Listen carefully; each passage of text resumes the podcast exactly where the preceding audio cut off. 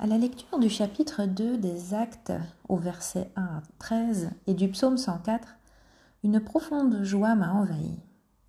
En effet, ces personnes nous décrivent un moment d'émerveillement sincère, subtil et universel.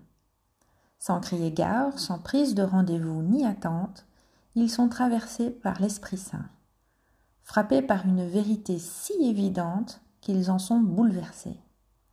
Non seulement ils se comprennent, mais ils comprennent ceux qu'ils ne comprenaient pas avant, et vice-versa. Dans le psaume 104, nous sommes plongés dans le mystère de la création, son fonctionnement parfaitement cyclique, la beauté de son harmonie et l'abondance de sa nourriture.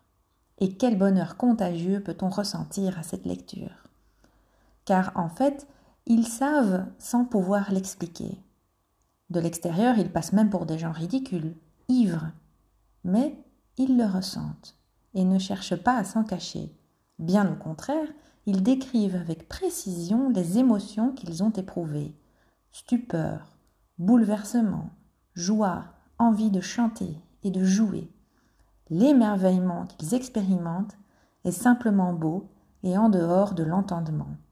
Une profonde gratitude émane de cette célébration. Qui n'a pas un jour touché du doigt le langage universel? Ce moment fugace où nous avons ressenti cette parfaite harmonie avec notre environnement, où nous avons pris conscience de la beauté de la création, où nous étions face à un inconnu que l'on comprenait au-delà des simples mots. Je me souviens d'un de ces moments. J'étais avec ma meilleure amie aux falaises du Cap Griné, près de Vimereux en France. Devant l'immensité de la mer, la beauté du paysage, la gratitude d'avoir une amie comme elle, j'ai ressenti une espèce d'évidence qui m'a dépassée. J'ai été frappée. Les larmes m'ont envahi devant tant de cadeaux. Ce vent soudain a rempli toute ma maison intérieure, pour paraphraser acte 2. Le retransmettre est même difficile. Et non, je n'avais pas bu de vin doux. Ou encore, je pense à tous ces autres moments où j'ai pu vivre des moments extraordinaires de rire, d'entraide et d'accueil avec des inconnus, pas si inconnus que cela, puisque humains. Tous ces instants ont en commun une sortie de nous-mêmes, de nos frontières, de nos certitudes et de nos luttes. Pourtant, s'émerveiller, ce n'est pas cesser d'être rationnel, c'est cesser de ruminer et de vouloir tout analyser, c'est voir et ressentir tellement plus loin, tellement plus grand, que cela en devient presque fou, que cela en donne le vertige. C'est l'appel à transcender nos propres petites vérités pour ressentir le monde dans lequel nous sommes et auquel nous appartenons.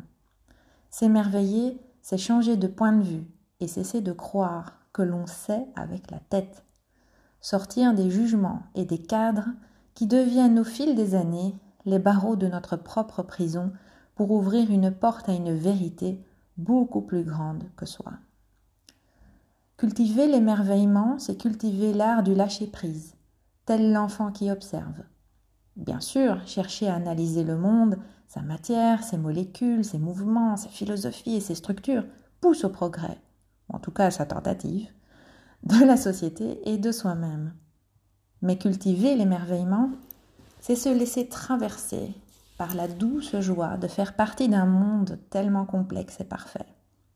C'est repérer l'immensité mais aussi les petits détails, surprendre un regard tendre, écouter un éclat de rire d'un inconnu, recevoir un compliment inattendu, sentir le parfum du jasmin, toutes ces perles de surprise qui enchantent notre existence. À vrai dire, je dirais même, pour conclure, que lâcher notre tête pour ouvrir notre cœur est la clé du langage universel. Il appelle au dépassement de soi, à l'humilité et à la gratitude. Ainsi, célébrons la Pentecôte dans cette joie profonde et sincère.